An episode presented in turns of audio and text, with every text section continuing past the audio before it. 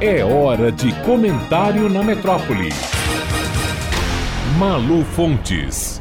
Olá, ouvintes da metrópole. Não sejamos hipócritas.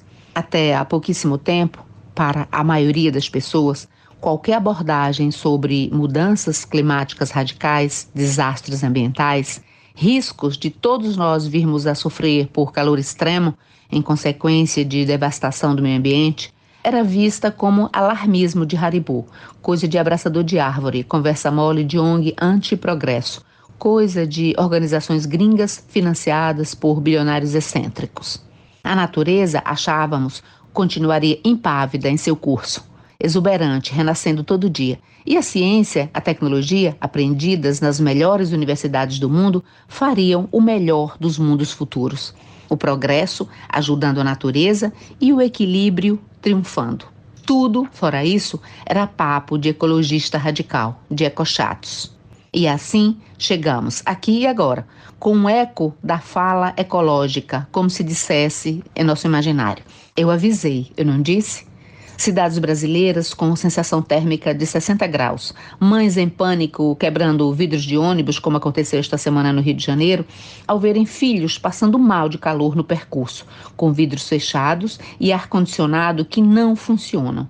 Leitos extensos de rios vazios e inavegáveis na Amazônia, as estradas de água da região, por onde chegam comida, remédio, gasolina e atendimento médico cardumes inteiros de botos mortos, como se cozidos nas águas do rio, cuja temperatura se aproxima de 40 graus. Todas estas cenas são fatos registrados por imagens que o Brasil todo está vendo. E a desigualdade social tornando tudo isso um purgatório, uma antessala do inferno.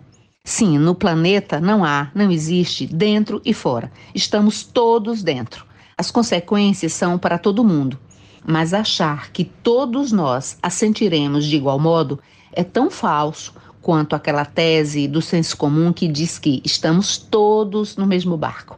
É mentira, não estamos.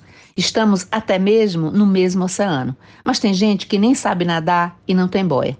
Não há salva-vidas.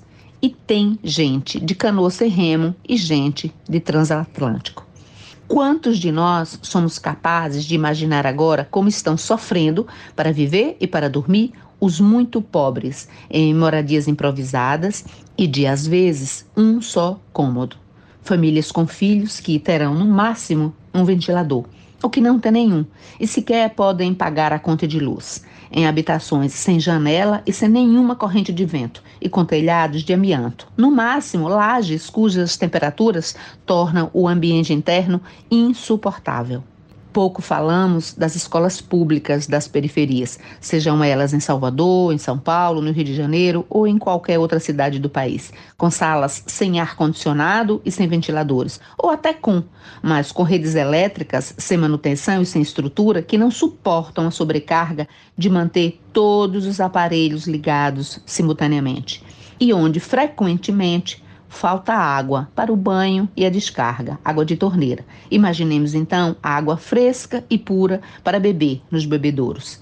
Sim, parece que vamos nos acostumar a ouvir falar em ansiedade climática e insônia térmica, e nisso não há nenhum exagero. Malu Fontes, jornalista, para a Rádio Metrópole.